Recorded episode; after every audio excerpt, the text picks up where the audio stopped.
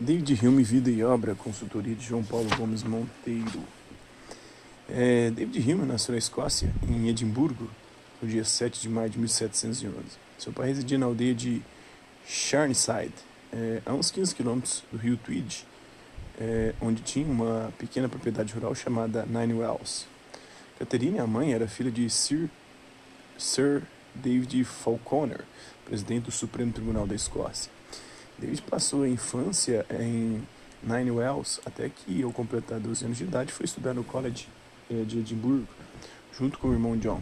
Durante quatro anos fez sólidos estudos clássicos. Isso, mais a tradição familiar materna, fez com que os parentes orientassem no sentido de estudar advocacia, mas a disposição do adolescente era bem outra. Em 1726 ele abandonou a universidade e voltou para Nine Wells, onde se dedicou a ler Cícero, Virgílio, Horácio, os escritores ingleses da época, Swift, Milton, Pope, e os filósofos Clark e Bailey. David não era, contudo, apenas um intelectual ingênuo. Como um jovem qualquer, procurava se divertir ligou-se a Anne Galbraith, Galbraith é, que o acusaria de ser pai de um terceiro filho que ele tivera fora do casamento.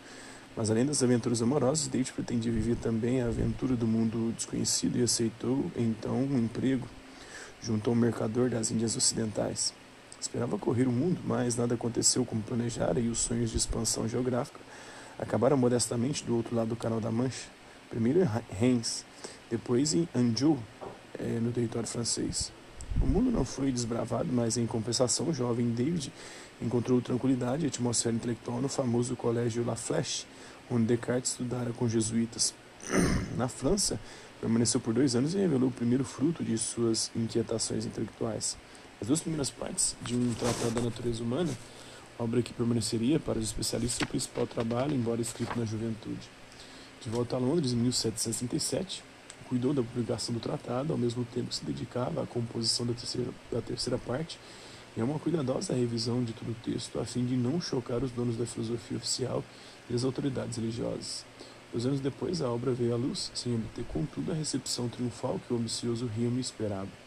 Ninguém lhe deu atenção e o autor retirou-se decepcionado para Nine Wells, em busca do conforto dos amigos. Entre eles estava Adam Smith, que viveu de 1723 a 1790, posteriormente famoso como principal figura da economia política clássica e do liberalismo econômico.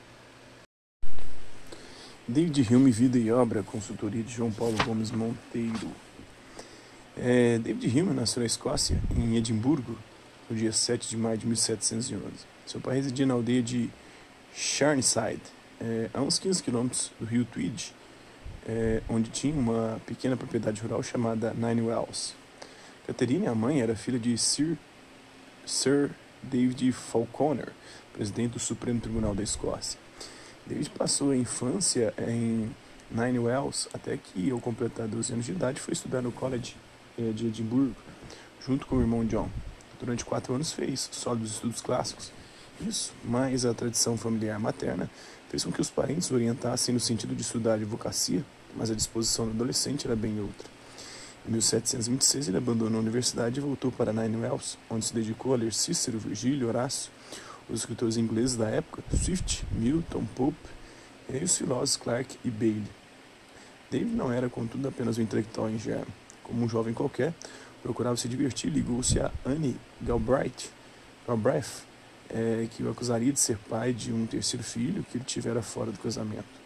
Mas além das aventuras amorosas, David pretendia viver também a aventura do mundo desconhecido e aceitou então um emprego junto a um mercador das Índias Ocidentais. Esperava correr o mundo, mas nada aconteceu como planejara e os sonhos de expansão geográfica acabaram modestamente do outro lado do Canal da Mancha. Primeiro em Reims, depois em Anjou, é, no território francês. O mundo não foi desbravado, mas em compensação, o jovem David encontrou tranquilidade e atmosfera intelectual no famoso Colégio La Flèche, onde Descartes estudara com jesuítas. Na França, permaneceu por dois anos e revelou o primeiro fruto de suas inquietações intelectuais.